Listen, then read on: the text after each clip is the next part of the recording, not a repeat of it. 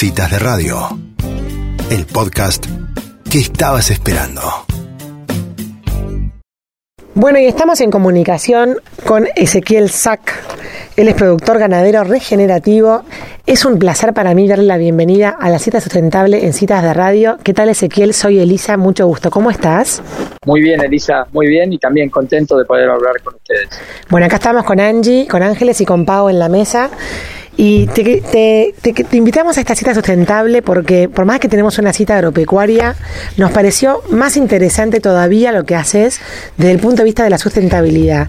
Vamos a contarle a nuestra audiencia que se puede meter en la, en la cuenta de Instagram arroba pastizales y contarles de que tienen un proceso de producción de ganadería regenerativa, pero te voy a dejar a vos que nos cuentes qué significa esto y en qué consiste ese proceso. Dale, dale. Eh, en realidad eh, nosotros hacemos manejo holístico. El manejo holístico no es solo una, forma de planificación de pastoreo, sino que tiene algunas otras características de, los procesos en cómo se toman las decisiones. y, y, a partir de allí hay varias otras decisiones, pero bueno, en este caso eh, vamos a hablar del, de la planificación y el manejo de los animales, ¿no?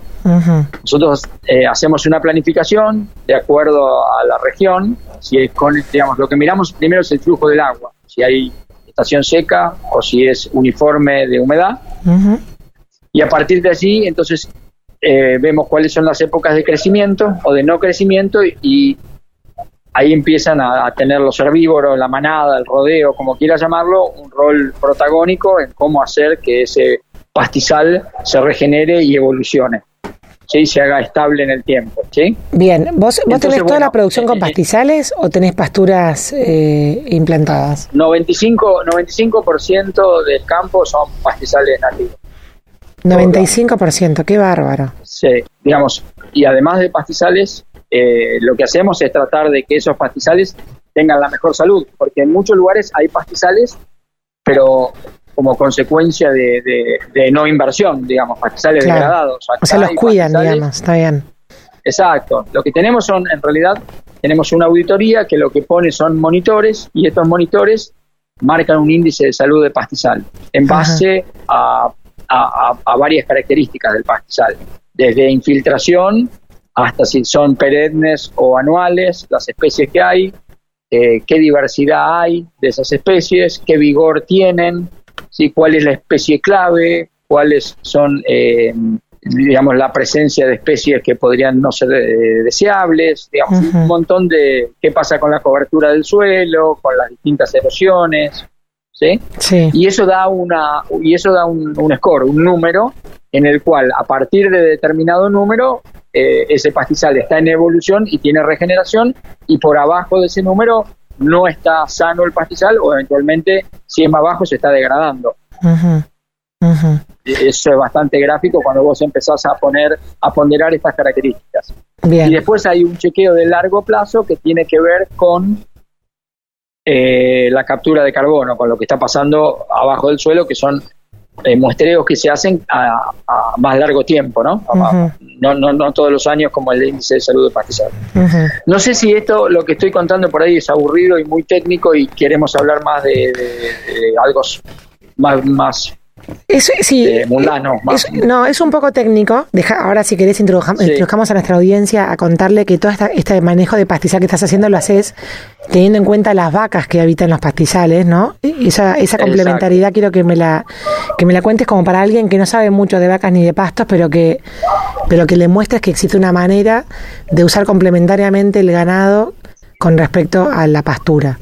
Absolutamente, digamos, la herramienta más perfecta para manejar eh, las, eh, las gramíneas, los pastos que uno ve, es la especie que evolucionó con ellos, que son las vacas, son los herbívoros. En realidad, lo que tenemos hoy son las vacas.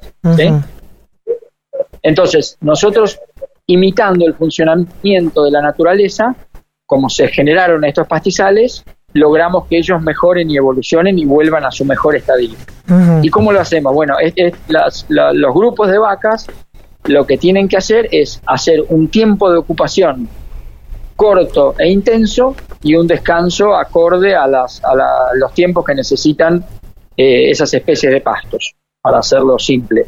Bien. ¿Por qué? Porque antes funcionó, esto evolucionó así, antes funcionaba con las manadas de herbívoros que los predadores hacían que vayan moviéndose todas juntas, porque la que se alejaba se la comían los predadores, y ahí impactaban, comiendo el pasto con sus pezuñas, con su bosteo, con su orín, con su saliva y demás. Claro. Y luego, cuando volvían ellos, cuando el pasto tenía de vuelta un tamaño que era eh, apetecible y tenía contenido para comer. Entonces, Perfecto. ¿cómo imitamos esto nosotros? Con los alambrados eléctricos. Es lo único que puede hacer que el grupo esté junto. Claro. Ya no están los predadores, entonces lo hacemos con manejo. Bien. El pastor, que es, que es el, el que cuida a los animales, que tiene que entender perfectamente qué estamos buscando, ¿no? Tiene que ser alguien que entienda perfectamente qué estamos buscando, porque él en última instancia, más allá de lo planificado, es quien decide si me voy unas horas antes o me quedo unas horas más en una parcela, Claro. Claro. en un perfecto. espacio. ¿Sí? Entonces él, él, él, él tiene que saber, de acuerdo a la época del año y lo que queremos, si tiene que quedar mayor eh, remanente o menor. ¿sí? En, la- en el, en el potrero, en la parcelita, y va avanzando en- en eso. Entonces, para ser bien gráfico, si vos tenés un potrero de 100 hectáreas y vas a estar 100 días, bueno, los animales seguramente van a comer bien 30, 40 días y los otros 50 días, o sea, la mitad del tiempo van a estar allí sin la cantidad de alimento necesario y van a estar comiendo rebrote de lo primero que comieron, entonces van a estar debilitando la planta y las raíces. Y ahí va a empezar todo un ciclo de involución, Claro. de suelo descubierto, de, de pastoreo selectivo que eligen más especies y otras no, y demás. Ahora, si nosotros agarramos ese potrero de 100 hectáreas y lo dividimos en 100 pedacitos de una hectárea, ¿sí? Sí. Vamos a lograr que todos los animales coman bien mediodía y coman el otro mediodía lo que no queremos que quede. Bien. Y, y, y entonces nunca va a haber 50 días que comieron mal, sino que todos los días van a comer mediodía bien y mediodía mal. No va a haber gasto de energía porque están caminando y no va a haber ineficiencias de cosecha de pasto por pisoteo y caminata y demás. Y va a ocurrir que cuando volvamos a empezar, la primera parcelita va a tener 100 días de descanso. O sea, Claro. va a tener un pastizal espectacular. Claro. Entonces de eso se trata, de cómo agrupamos, manejamos los animales y planificamos los tiempos. Digamos, en este ejemplo creo que se ve claro. Espectacular. Ezequiel, y además, déjame eh, an- an- adelantar un poquito en la conversación. Ustedes lo han logrado comercializar y llegar directamente al consumidor. Y además, o sea, como cuando vos hablaste de trabajo holístico, inmediatamente se vino a mi cabeza el concepto de empresa B, que ustedes tienen la genética determinada como empresa B. Hemos hecho varias entrevistas en citas de radio sobre el tema de las empresas B. Pero bueno, contame Mirá cómo, bueno. contame cómo hicieron para, para mm, digamos, para idear que este tipo de carne, digamos, producida en- con este cuidado sobre el pastizal, llegara directamente a ser de interés para la persona que consume la carne. ¿Cómo hicieron ese link? Bueno, está buenísima la pregunta. Mira, la, la verdad que eso es la historia de los últimos años. Nosotros eh, trabajábamos hasta el frigorífico, como trabajan en general los productores. Y, y el sistema de comercialización eh, invisibiliza el producto. ¿no? Claro. Eh, digamos, uno llega a un a un gran acopio de carne que eh, pierde eh, absolutamente la trazabilidad, el origen y quién es el productor y vende masivamente por corte. Lo- como, como todos los commodities, digamos, como todos Mm, los, sí. los sistemas de acopio y distribución. Nosotros nos parecía que nuestro trabajo tenía un valor para aquella gente que tuviera, primero, eh, interés en comer sano y cuidarse, y segundo, un compromiso ambiental con, con- con una posibilidad enorme, más cuando hoy está, eh, digamos, tan debatido este tema de si soy vegano, si soy vegetariano, qué está pasando con el ambiente, qué Claro. pasa con el calentamiento global, cuál es, bueno, la verdad que eh, la carne regenerativa es la única que da secuestro de carbono positivo. Entonces, ¿cómo todo este trabajo podía eh, llegar a que el consumidor decidiera y, y tomara su propia decisión de valorar este trabajo, la única forma que encontramos era llegando al público, llegando al consumidor.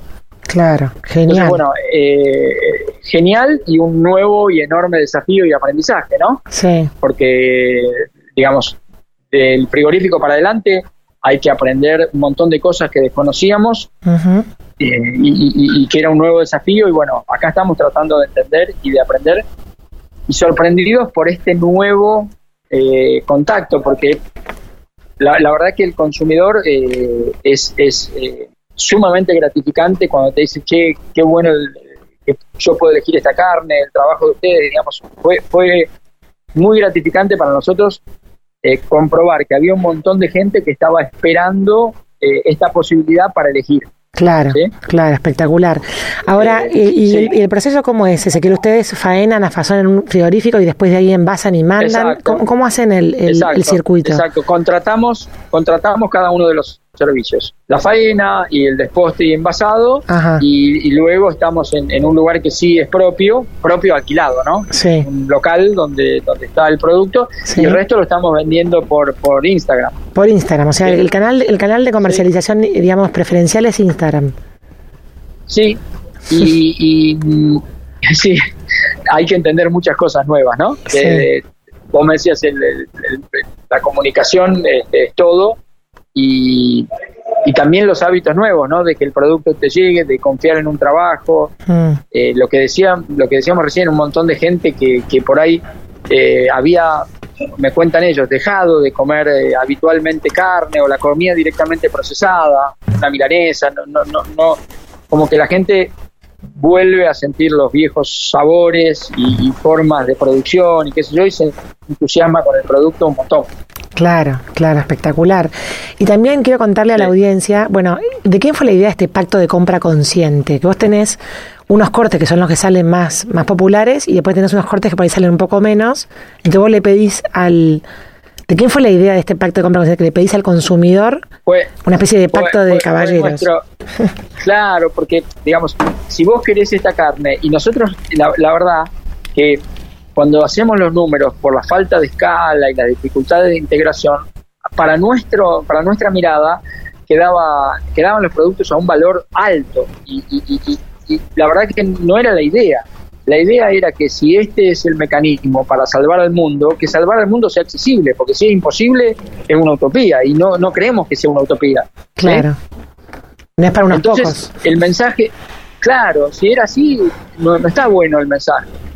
Eh, entonces, la idea es decirte, bueno, asociate con nosotros en, esta responsabilidad eh, ambiental y social y, y agrega a tu menú, como nosotros le hemos enseñado a las vacas con el eléctrico a agregar a su menú especies, agrega piezas que no estás acostumbrado a comer. No comas solamente eh, entraña, asado y vacío. Bueno, comprá otras cosas y aprende eh, que también son riquísimas si vos las aprendés a cocinar, cosas que, se pueden estofar, que son de cacerola o que son de horno. Y, la gente aceptó la propuesta espectacular porque siente que es parte del trabajo, ¿no? no que, que, solamente, digamos, ve que su contribución al sistema eh, es valiosa y se siente parte. Entonces, si vos compras de esta manera y balanceas tu compra, tiene un costo. Y si vos me decís, no, che, mira, yo no puedo porque voy a un asado el sábado y tengo que llevar esto. Bueno, estás desbalanceando la red y tenés que pagarlo más caro y también lo entendés por qué. Claro, claro, tal cual, tal cual. No, no, y, me gustó la palabra que dijiste, asociamos al consumidor, ¿no? Se hace responsable de su decisión, está buenísimo. Ahora, ¿tuvieron que trabajar con algún chef o con alguien? En esta idea de en esta idea de que es de todos el problema y debemos resolverlo todos, ¿no? Claro, claro. Está muy buena, muy buena, muy buena, muy bien pensado. Y en esta idea me imagino que eh, seguramente compraron algún chef o alguien que, que es del mundo del mundo gourmet, que saca estas fotos impresionantes que están en, en Instagram con las tablas y demás.